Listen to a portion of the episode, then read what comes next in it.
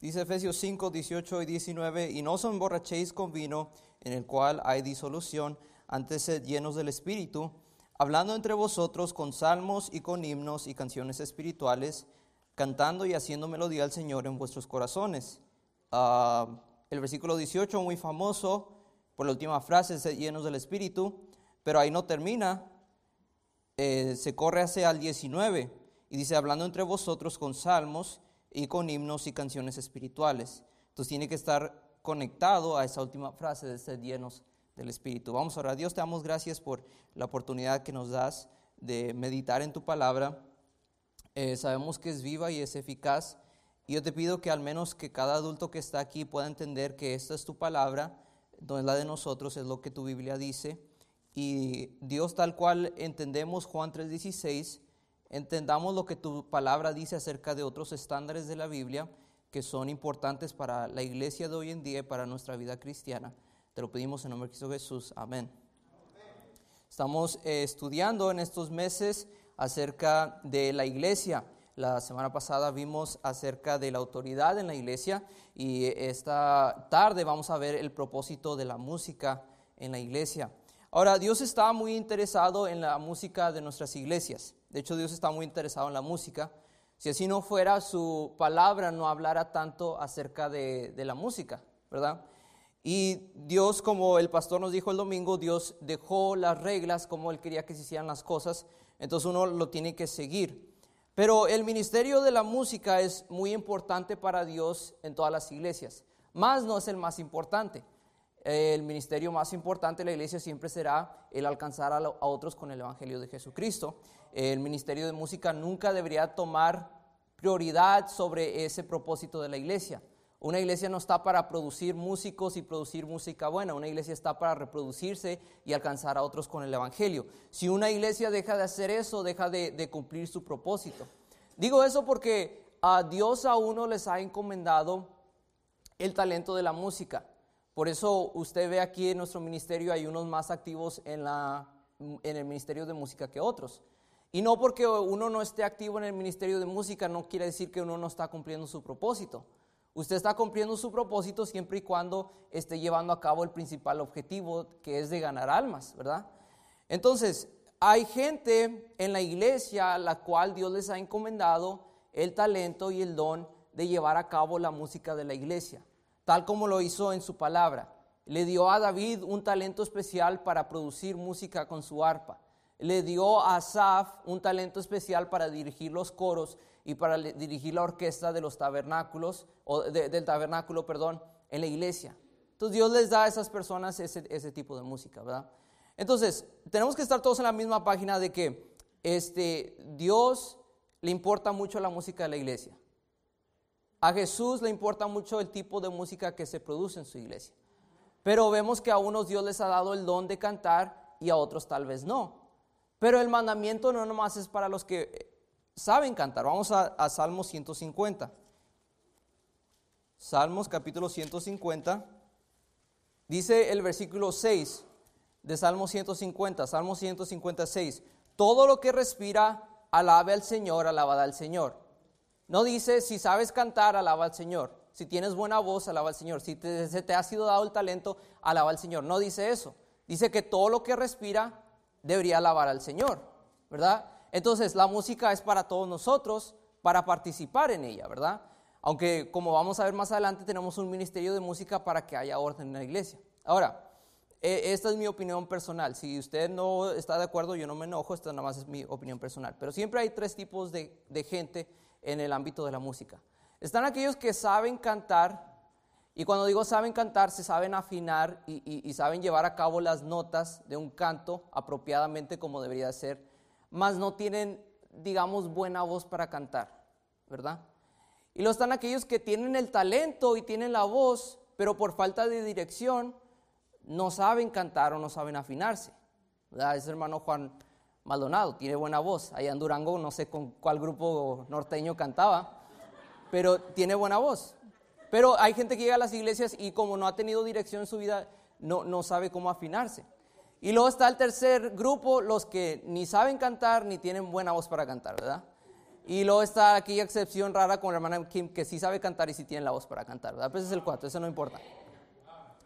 Pero yo, yo siempre me he dicho que yo, que yo caigo en la de gente que no tiene buena voz para cantar, pero que sabe cantar. Y no digo que sé cantar de una forma arrogante. La, la, la, la razón por la que sé cantar es porque crecí en una iglesia. Y cuando creces en una iglesia de niño, vas a, escuchando los coritos y estás rodeado de música, escuchas el piano, estás en los coros de niños y lo que pasa es que tu oído se va entrenando a afinarse automáticamente. Entonces ya cuando, cuando creces no es que tengas una voz superdotada para cantar, es nada más que sabes cantar y sabes cómo afinarte y sabes cómo llevar la música. Digo esto para decirles, padres, eh, yo les animo, uh, agarren música conservadora y póngansela a sus hijos en el carro, póngansela a sus hijos en, en, en la casa. Ahora, no les prometo que todos van a salir como Briana, ¿verdad? No les prometo eso. Pero al menos lo que va a pasar es que cuando esos niños ya tenga 18 o 19 años, va a tener, su oído se va entrenando. Usted, usted mire, sus niños que ni siquiera saben hablar, póngales música y ellos ni siquiera saben lo que la música está diciendo, pero ellos, si usted escucha, ellos empiezan a seguir la tonada del canto. Y ellos van siguiendo la música, ¿verdad?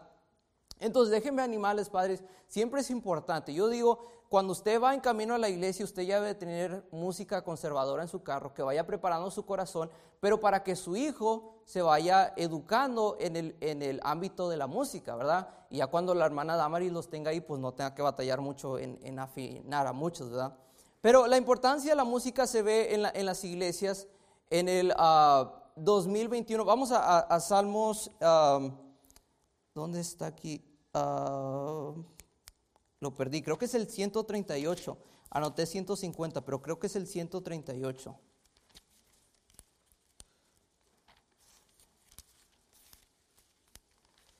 El 137. 137, versículo 3. Dice, y los que allí nos habían llevado cautivos nos pedían que cantásemos y los que no habían desolado nos pedían alegría diciendo, cantadnos algunos de los himnos de Sión. Aquí vemos que el pueblo de Israel está cautivo en Babilonia, pero por alguna forma u otra los de Babilonia sabían que los de Israel cantaban y que los de Israel sabían cantar. Para Dios la música es importante porque la música identifica a la iglesia. Yo soy de esos que firmemente creen que, que, ah, este, cuando una iglesia es grande, su música también es grande. O sea, que tiene buenos grupos de música. Pero en el 2021, en, el era en la, cual nosotros vivimos, una música identifica mucho de dónde está la iglesia. Tú nada más te tienes que sentar en un, en un, este, ah, en un servicio de su música para saber dónde está la iglesia. Si la música es conservadora, sabes que la, iglesia todavía está firme sobre la palabra de Dios, todo está firme sobre sus estándares. Si sus músicos están bien vestidos, sabes que está firme. Si su, si su música está un poco débil, sabes para qué lado va esa iglesia, sabes en dónde va a estar en 5 o 10 años. O si su, la iglesia ya de perdido se fue y se desbarató y se fue de control, este, va a tener una música muy débil. Eso es lo que representa en 2021 una iglesia. Por lo que escucho, yo no estaba allá en los 80, la era de los dinosaurios, yo no estaba vivo en ese entonces, lo que escucho es de que en aquellos años podías entrar a cualquier iglesia y todos iban a estar tocando música conservadora. Pero hoy en día ya sabes dónde está esa iglesia bautista por el tipo de música que esa iglesia produce. Entonces, para Dios es muy importante la música. Pero ¿cuál es el propósito de la música en las iglesias? Bueno, vamos a Nehemías capítulo 12. Si usted no es muy rápido con la Biblia, pues este, deje que su pareja busque los, los textos. Eh, el que sea más rápido que busque los textos porque vamos a estar moviendo mucho las manos, ¿ok? Nehemías 12.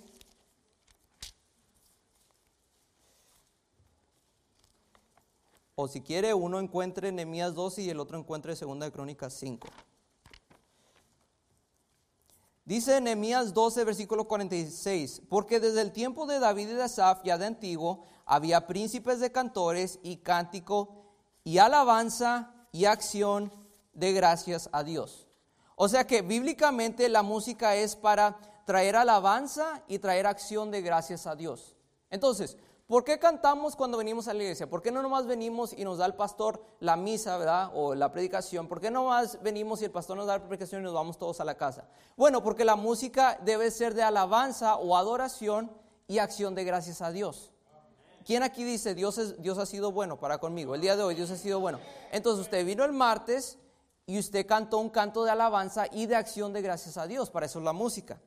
Segunda de Crónicas 5, versículo 13, también lo verifica, pero lo lleva un poquito más para allá. Segunda de Crónicas 5, versículo 13. Dice Segunda de Crónicas 5, 13, sonaban pues las trompetas y cantaban con la voz todos a una para alabar y dar gracias al Señor. Entonces, aquí están pasando tres cosas. Todos están cantando, todos a una para alabar y dar gracias a Dios. Entonces, la música es para unir a la iglesia, para alabar a Dios y para darle acción de gracias a Dios. Para eso sirve la música.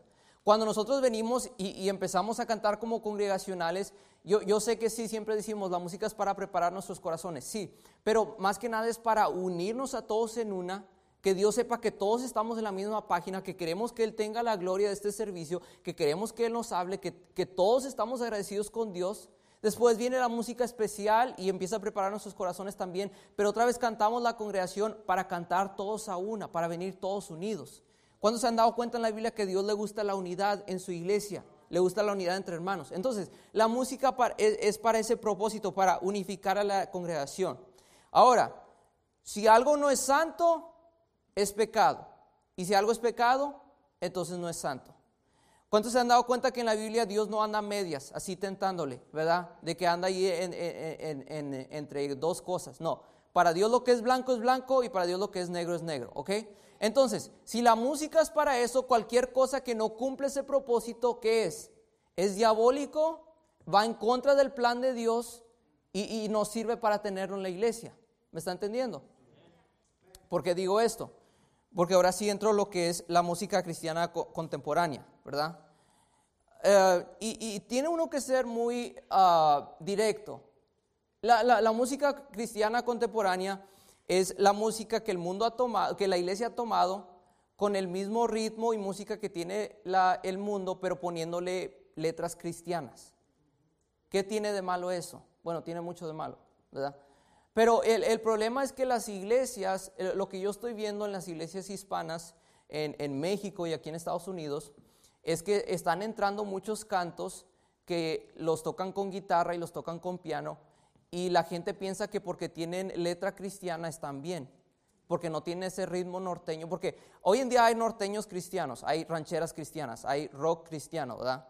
Pero la gente ya no es, la gente ya no es tan mensa, la gente ya se dio cuenta hay una distinción. Entonces el mundo lo empezó a hacer más sutilmente, ya no es, ya no es de a tiro rock cristiano, ya no es de a tiro norteña cristiana, ya vino un poquito más este, en, en disfraz y ya como lo puedes tocar con la guitarra, la gente piensa que está bien y la gente lo acepta, pero aún así viene siendo contemporáneo. Entonces, lo que yo estoy notando es que en, la cultura eh, hispana, se está aceptando mucho esta música cristiana contemporánea porque piensan que, viene con un propósito bueno. Como trae letra cristiana y como yo creo lo que esta música está diciendo, entonces yo creo que está bien. Y lo empiezan a tocar en sus carros, lo empiezan a tocar en sus casas. Pero uno dice, ¿a poco ya no puede haber música nueva? ¿A poco ya se murieron todos los que compusieron los himnos y todo eso? No. Ah, hay cosas nuevas que, son buenas, ¿verdad? ¿Cuánto les gusta el, el celular más nuevo? ¿Verdad? Uh, ¿cuántos le gusta una casa más nueva? ¿Verdad? un, carro más nuevo. Las cosas nuevas son muchas veces más buenas. Pero cuando se trata de religión, hay cosas antiguas que todavía son buenas y donde no necesitamos venir a experimentar otra vez y empezar todo eso. Pero la música, ¿por qué la música cristiana contemporánea no la podemos aceptar en la iglesia? Bueno, primero que nada porque es mundana. Y cualquier cosa que es mundana debe haber una distinción entre Dios y entre el mundo. Eso lo sabemos todo.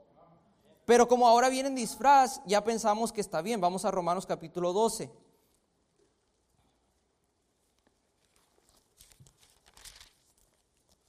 Romanos capítulo 12.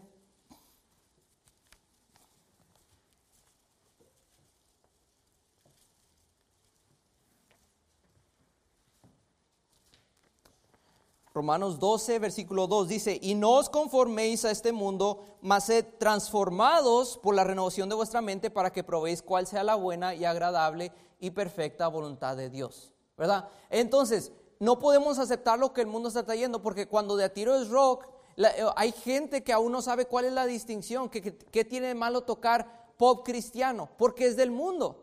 ¿Y cuál es el mandamiento para, todos, para todo cristiano? Dice, y no os conforméis a este mundo, mas sed transformados. Entonces, cuando Dios nos sacó del mundo, es para que hubiera una distinción entre nosotros y el mundo. Es decir, en el mundo yo escuchaba música ranchera, yo escuchaba música norteña. Ahora que estoy en la iglesia, no debo de escuchar eso ni aunque traiga la letra cristiana. Amén. Entonces, primero que nada, pues es mundana. Vamos a Efesios 5, versículo 11. Efesios 5, 11. Dice, y no, no comuniquéis con las obras infructuosas de las tinieblas, mas antes reprendedlas. ¿Qué dice? De las tinieblas. Si ha visto cómo están estos eh, auditorios ahorita? En tinieblas. Lo único que tiene luz y, si acaso es la plataforma. ¿Sí está viendo? Siempre ha habido una distinción entre las tinieblas y luz, pero lo que el mundo, lo que la iglesia ha traído del mundo también incluso es las tinieblas. Entonces lo que te da el sentir de cuando estás en esa iglesia es que estás en un antro, estás en un baile. Es todo lo que te está dando. La música que está produciendo te da, ese, te da ese mismo sentimiento como si estuvieras en cualquier fiesta del mundo. Sí tiene letra cristiana, sí están todos alzando su mano según glorificando a Dios, pero sí le hay el mismo sentimiento al que está en un baile ¿Cuántos de ustedes han estado en esta iglesia y en algún momento se sintieron como que estaban en un baile de una quinceñera? Nunca. Porque debe haber una distinción entre el mundo y la iglesia. Entonces, cuando vemos que cuando Israel, este, cuando, cuando ellos rompían esos muros de separación entre ellos y el mundo, ¿qué es lo que hacía Dios? Los juzgaba. Y cuando los juzgaba, los, juzgaba, los castigaba muy severamente. Entonces, Dios siempre ha dicho, ¿qué, fue lo que dijo al principio de los diez mandamientos? Que Él era un Dios que, muy celoso.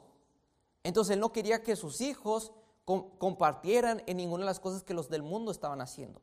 Yo le digo, por eso no podemos tener, yo lo siento mucho, si a usted le gusta, pues vaya allá donde le den música este, de, de rock o de cualquier cosa, pero en la iglesia de Jesucristo es lo que se debería llevar a cabo. ¿Qué no dice Jesús que nos salvó de eso? Entonces, ¿para qué nos salvó Dios? ¿Para venir aquí y aquí hacerlo como un baile también nosotros? Tiene que haber una distinción. Algo muy importante de la música cristiana contemporánea. Usted dice, entonces, ¿cómo, cómo me doy cuenta? En algún momento vamos a tener unos ejemplos. Pero lo que la, música cristiana contemporánea es que empieza a traer los ritmos sensuales que, el eh, que la música mundana trae. Son los ritmos sensuales. Entonces, cuando traes los ritmos sensuales a tu música cristiana, ¿qué es lo que lo hace los ritmos sensuales? Empieza a jugar con qué? Con nuestras emociones. Y Dios no quiere que demos o le alabemos a Él de nuestras emociones. Dios quiere que lo hagamos de nuestro espíritu, de nuestra alma. Entonces cuando empieza a traer la música sensual, empieza a llorar. Por eso la gente está feliz en un canto y el otro ya está llorando con sus manos arriba, no, no sabe ni qué. ¿Por qué? Porque eso es lo que hace la música cristiana contemporánea. Tus emociones se van para arriba y para abajo todo el tiempo. Es, una distinción muy clara de la música cristiana contemporánea. Entonces, este, como dijimos ahorita, todo lo, que esa música cristiana contemporánea trae es que este, atrae ese tipo de música. Es, es lo que eh, Elvis Presley dijo allá en los años, yo ni sé cuándo se murió este señor, pero eso fue lo que dijo. Dijo, es el ritmo lo que te atrae. Si, lo, si te gusta, lo sientes y no puedes evitar moverte. Eso es lo que me pasa a mí, no lo puedo evitar.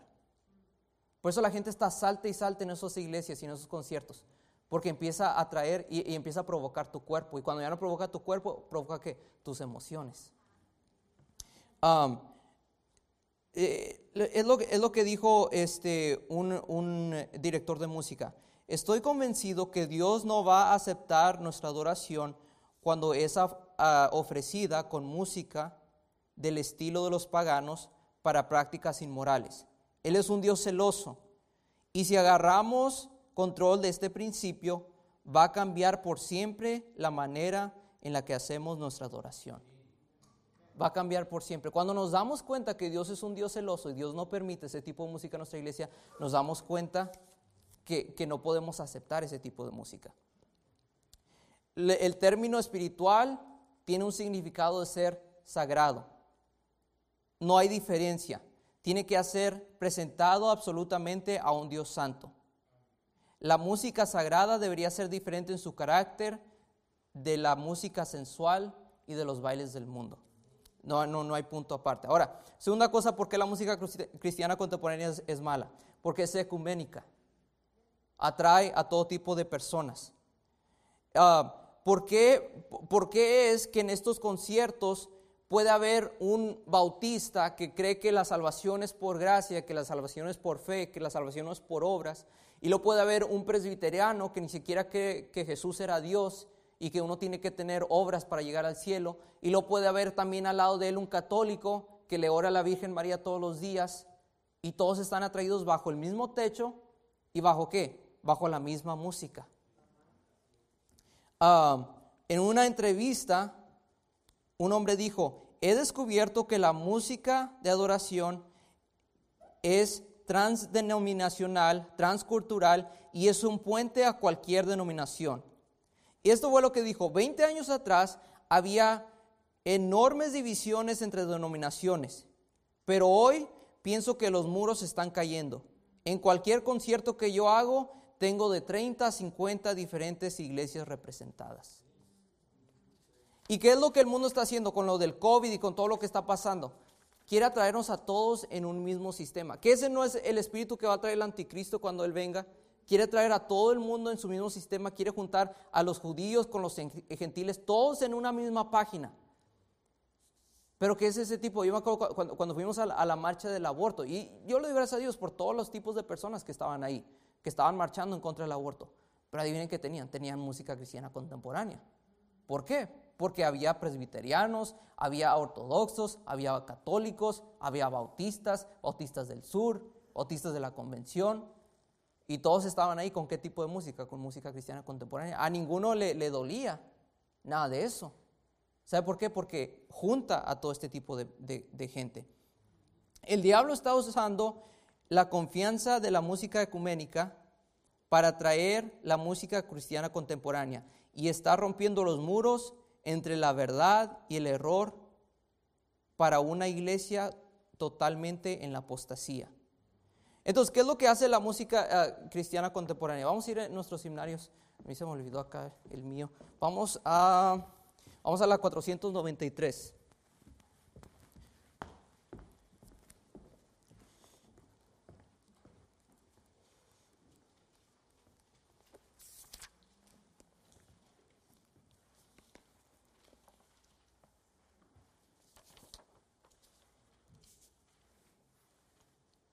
Ok, antes de que, antes de que le, le, leamos esto, les voy a dar tres razones por qué la música cristiana contemporánea es tan exitosa en el ámbito ecuménico.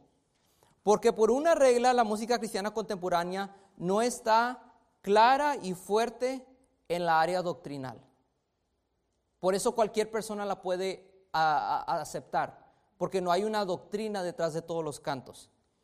La música cristiana contemporánea es popular entre cualquier tipo de gente religiosa porque tiene el mismo tipo de música mundano a la cual la generación está totalmente adicta, a la cual esta generación está totalmente adicta. La gente tiene una adicción por la música, créanlo o no. La música alcanza cualquier lugar. Hasta el más satánico le gusta la, la, la música rockera, rockera. Todos aceptan cualquier tipo de música.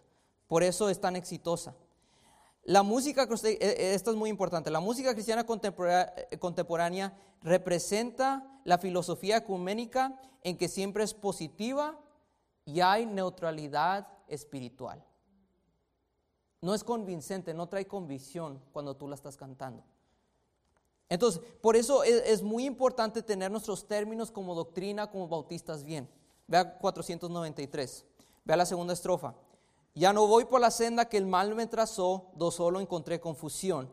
Mis pecados pasados, Jesús los borró, Él vino a mi corazón. Oiga, si, si, si la gente no, uh, si, la gente no, no escucha predicaciones acerca de- de- del pecado y de borrar pecado, ¿usted cree que van a estar cantando este tipo de himnos? Digo, la música es muy importante en la iglesia. ¿Por qué? Porque cuando tienes música débil, cuando tienes música débil no vas, a, escuchar predicación como la que escuchamos el domingo, de una iglesia santa. No puedes tener música débil en la plataforma y a la misma vez el pastor se va a subir a hablar de una iglesia santa. No vas a tener música débil y el siguiente martes se sube alguien a hablar de la autoridad bíblica en la iglesia. No, puedes tener música cristiana contemporánea y después que alguien se vuelva a subir a aplicar ese mensaje de iglesia o edificio. No va.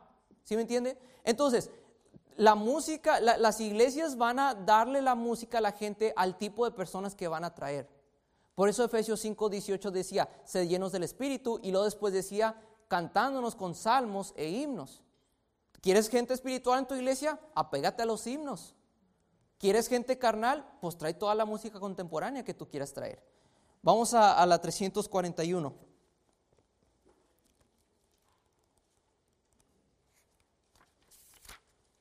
Este, el que acabamos de cantar ahorita.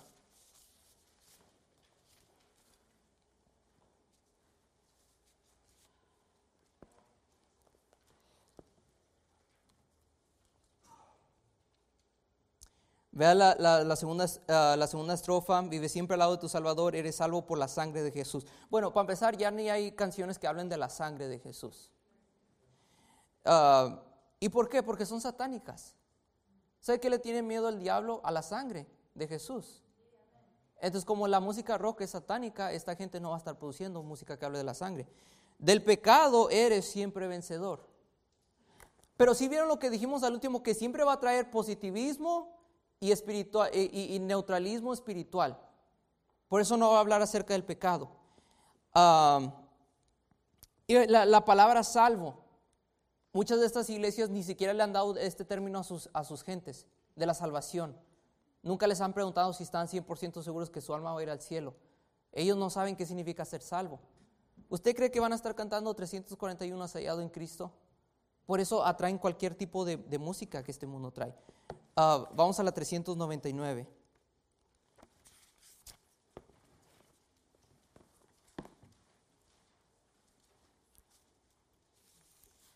Entonces, primero que nada, la música, no podemos aceptar la música cristiana contemporánea porque es mundana, segundo porque es ecuménica y tercero porque la música cristiana contemporánea debilita los fundamentos de una iglesia.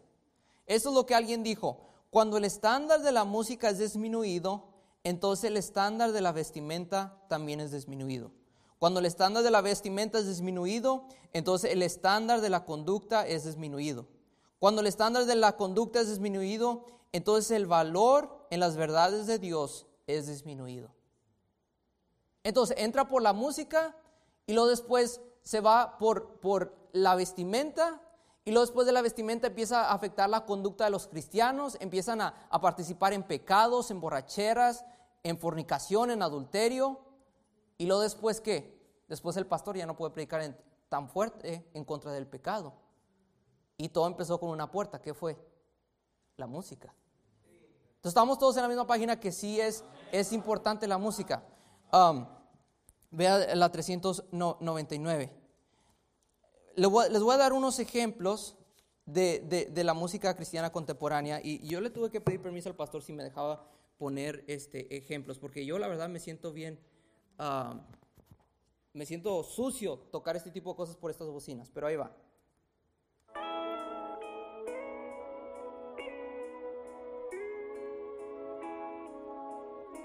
Este canto es canto que eh, estoy escuchando en las iglesias bautistas. Pero quiero que vean en la introducción, da un sonido incierto. No sabes a dónde va el canto. Ok, si podemos tener a la pianista venir acá. Ah, vamos a empezar ahí con la, pura melodía de 399. Entonces, to- todas las introducciones de la música cristiana contemporánea dan un sonido incierto. Ya quiero esta cosa, Roberto, no me vayas a matar. Ahí está, ya la, ya la arreglé. Ah, 399, nada más la melodía.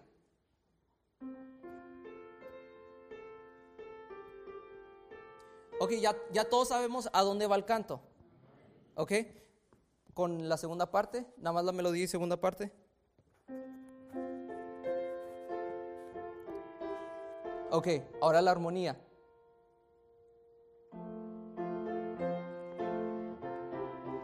Y la música lo que, lo que da a reflejar, gracias, la música lo que da a reflejar es este, en la armonía son tres partes. Dios fue el que inventó la música. Entonces, las tres partes que representa la Trinidad, Dios Padre, Dios Hijo y Dios Espíritu Santo.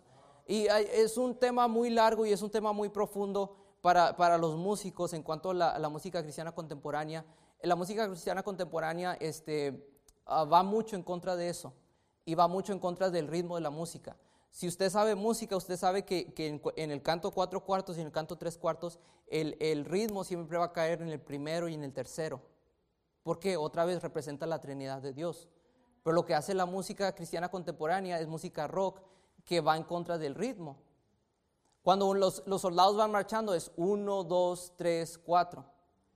Y es el énfasis es 1, 2, 3, 4, ¿verdad? En el 1 y en el 3. Pero ¿sabe por qué es eso? Porque así es como late nuestro corazón. Entonces cuando estás en, un concierto rockero, va tan, mal en contra del ritmo que hasta tu corazón está en peligro de, tener un infarto por cómo va la música tan fuerte y no va al ritmo de tu corazón. Dios es un Dios sabio, Dios sabe lo que estaba haciendo. Entonces, eh, y esta gente también sabe lo, que estaba haciendo. Pero vemos que, tiene un tono incierto. Ahora, um, déjenme ver este.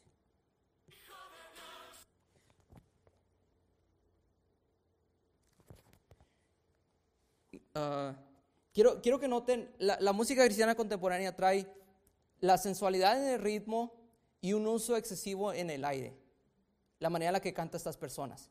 Pobre micrófono termina bien escupido después de, sus conciertos que ellos tienen, ¿verdad? Pero quiero que, quiero que lo noten.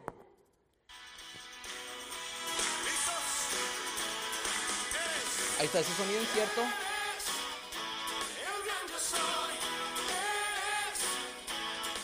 ¿Cuántos pueden notar la sensualidad? No es un secreto.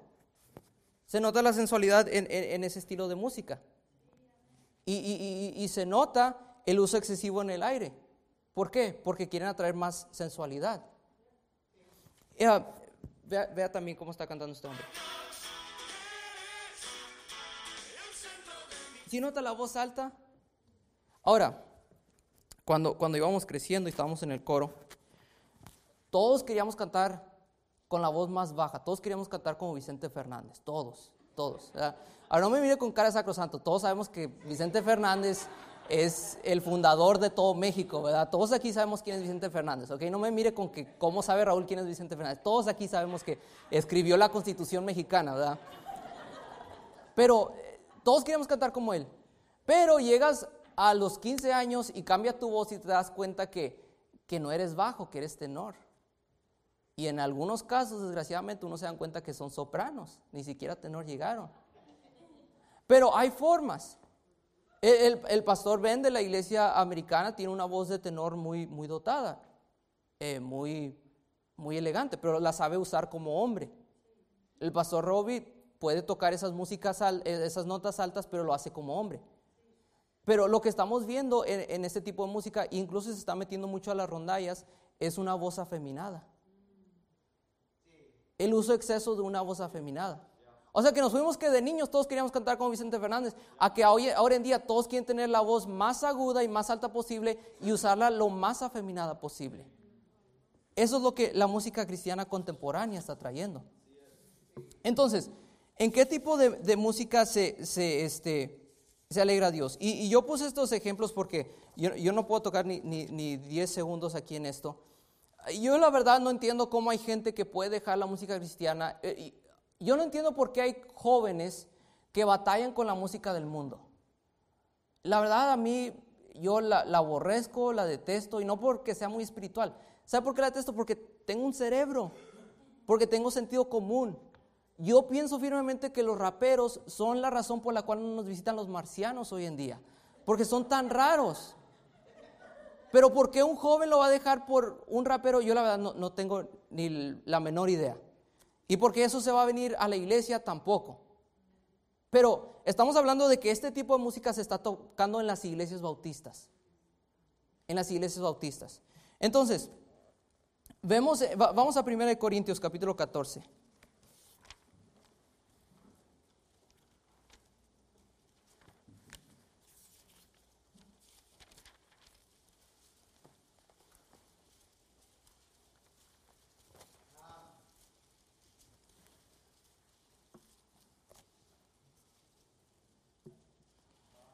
¿Cómo es la iglesia que, cómo es la música que Dios prefiere que haya en su iglesia? 1 Corintios 14, versículo 33 dice, porque Dios no es autor de confusión, sino de paz, como en todas las iglesias de los santos.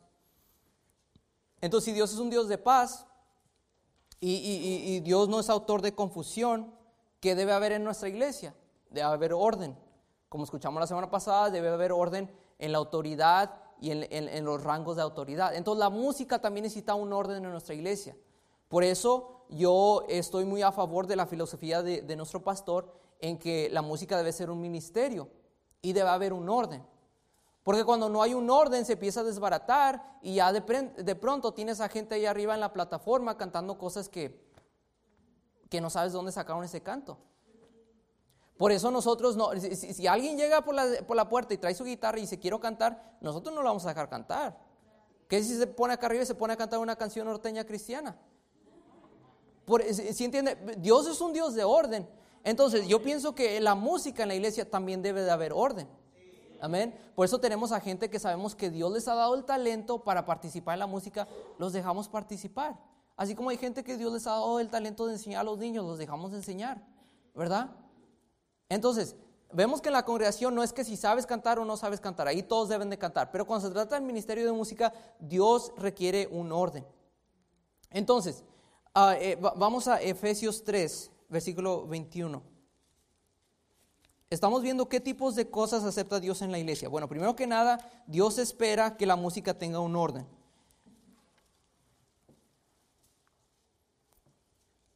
Efesios 3, Ah, versículo 21 dice, a Él sea la gloria en la iglesia por Cristo Jesús. O sea que la iglesia no tan solo debe de haber orden, pero debe haber, debe haber gloria hacia Dios. ¿Ok? Y esto es lo que pasa. La música, cualquier canto especial que usted escuche, cualquier canto especial, yo le animo, cualquier canto especial, va a ser una de dos cosas.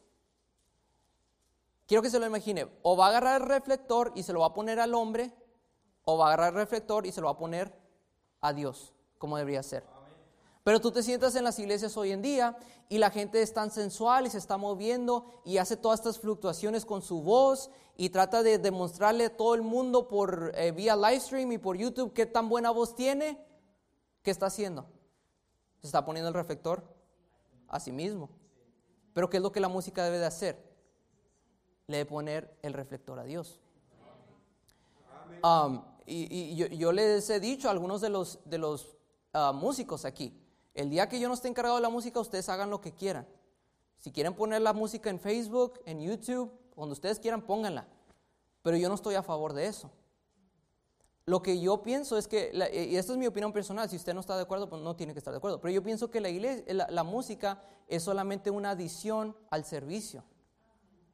Lo que está pasando en México es de que todas estas rondallas se están poniendo populares y las puedes invitar a tu aniversario, a tu conferencia misionera. Es, este tema no lo puedo tocar sin enojarme, ¿ok? Entonces si me enojo, ahí discúlpenme. Pero me invitas a estas rondallas a cantar y hasta te cobran por ir a cantar. Hacen su show acá arriba y después se bajan y lo siempre dicen, siempre dicen, Ahora viene lo más importante, la palabra de Dios. Cuando ya hicieron todo su show ellos acá arriba, cuando se pusieron el reflector a sí mismos, dicen, ahora viene lo más importante. La música duró 30 minutos y la aplicación duró 20 minutos. Entonces la música de nuestra iglesia solamente tiene que ser una adición a nuestro servicio, algo que alista nuestros corazones. Pero el platillo fuerte tiene que ser la predicación. Y, el problema es que ya están estos conciertos de rondalla, ya hasta se ponen en YouTube. dije lo de YouTube porque hay iglesias que ya hasta tienen uh, Iglesia Bautista Vida Abundante y lo tienen un canal extra, Iglesia Bautista, Adoración de Iglesia Bautista Vida Abundante. Entonces en esta iglesia, en este canal tienen todas sus predicaciones y luego acá tienen toda la música de sus especiales. Ahora, yo doy gracias a Dios por la gente que ha grabado discos a nosotros nos sirven mucho para aprendernos nuevos cantos. Yo voy en línea los domingos cuando las iglesias están en vivo y yo checo sus especiales. Si me gusta un canto especial, lo, lo, lo, pongo aquí para que lo canten los grupos. Yo, yo, estoy agradecido por eso. Pero no puedo yo, yo hacerlo con una actitud de que quiero poner mi música especial allá afuera para que todo el mundo vea qué tan buena música tenemos aquí en la Iglesia Bautista Vida Abundante. Yo les he dicho, mientras que yo sea líder de la música aquí, no vamos a poner ningún canto nosotros en YouTube o en Facebook o en nada de eso. ¿Por qué? Porque nuestra música no es para eso. Es para añadirle al servicio, para traerle gloria a Dios. Y hoy en día conoces más a una iglesia por sus grupos de música que lo que conoces del pastor, que lo que conoces de la predicación de esa iglesia. Y está todo sobre YouTube. Y puedes saber todos esos, a esos rondalleros este, cantar y todo lo que están haciendo ya hasta saben agarrar bien el micrófono y todo y pararse y cantar bien y todo lo que están haciendo es traerse el reflector a ellos mismos. Entonces la música, la, la puerta de la música es la puerta más eficiente para dejar entrar la carnalidad y la mundanidad al mundo. Vamos a Proverbios 16. Y, y, yo les digo, están tremendos. Vienen y hacen su show.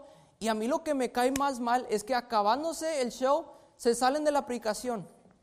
Ahora, hay gente aquí que, que, sale de la aplicación, pero yo entiendo, van y, y, les enseñan a los niños y todo eso, a los músicos cuando van saliendo. Ah, pero toda esta gente ya, ni, ya se creen tan santos que ya ni necesitan predicación. Yo estuve en un aniversario en la iglesia, la ronda se subió a cantar, cantó sus cuatro cantos, se bajó y ya no los vi yo el resto del servicio. Me salí, estaban todos allá afuera hablando. Yo dije, ¿serán tan santos que no necesitan predicación ya? No, más vienen a hacer su show y se bajan y ya se van. Pero ¿qué es lo que pasa? Proverbios 16, 18 dice, antes de la destrucción es la soberbia. Y en todo tipo de música pasa esto. Cuando los cantantes ya se empiezan a creer, cuando se pone ese reflector a sí mismo, ¿qué fue lo que le pasó a Satanás? Cuando se empezó a subir en soberbia, ¿qué vino? La destrucción. Y luego ya los músicos se creen que saben más que el pastor, se creen que ellos son el platillo fuerte y no la predicación. Y nomás les das el tiempo, nomás te esperas y pum, la carnalidad se los llevó. Entonces viene la, destrucción por causa de eso. Pero, eh, ¿qué es lo que espera? Vamos a, a, a Segunda de Crónicas 5.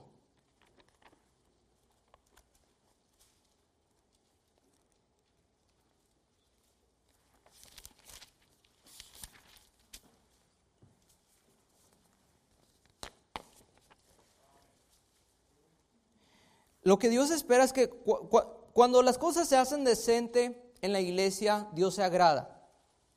Pero lo que nosotros queremos es que las cosas sean tan decentes que cuando Dios se agrade, Dios nos dé un poco de su gloria en nuestra iglesia. Porque últimamente es lo que nosotros necesitamos.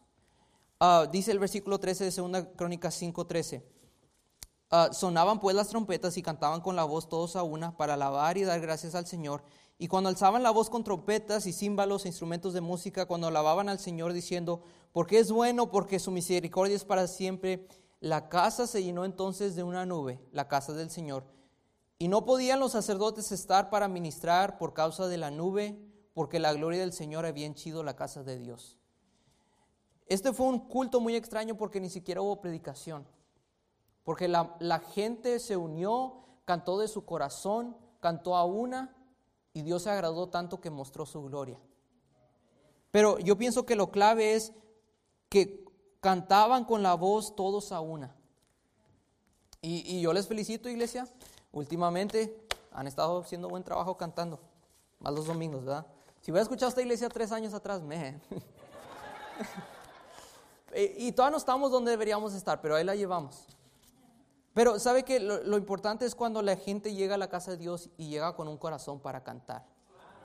Y es mi sueño que esta iglesia sea conocida por los demás, por una iglesia que canta y por una iglesia que sabe cantar y alabar a Dios. Y me acuerdo cuando pasó lo del COVID y ustedes veían este, desde, eh, desde sus hogares que teníamos a gente aquí, ¿verdad? Y ah, yo, yo nunca había entendido por qué este, no usábamos equipos de adoración, lo que tienen estas iglesias contemporáneas.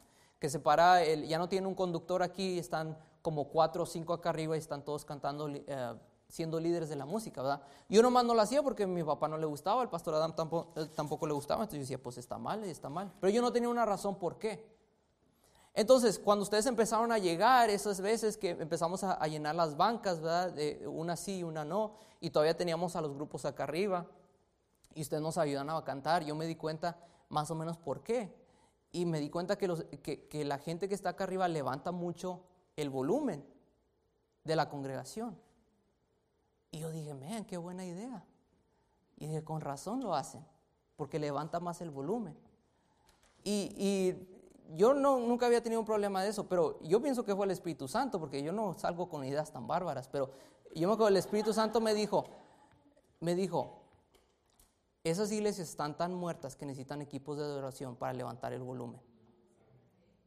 Y ahí yo me di cuenta por qué lo hacían. Porque están tan muertas.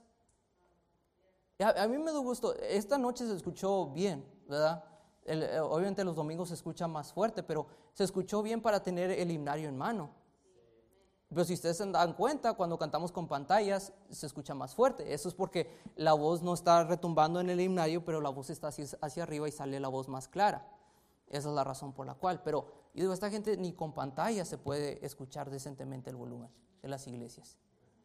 Entonces yo dije, Dios nos ayuda a nunca volvernos tan muertos a nunca llegar a un, culto y no cantar tan fuerte que necesitamos un día un equipo de adoración acá arriba.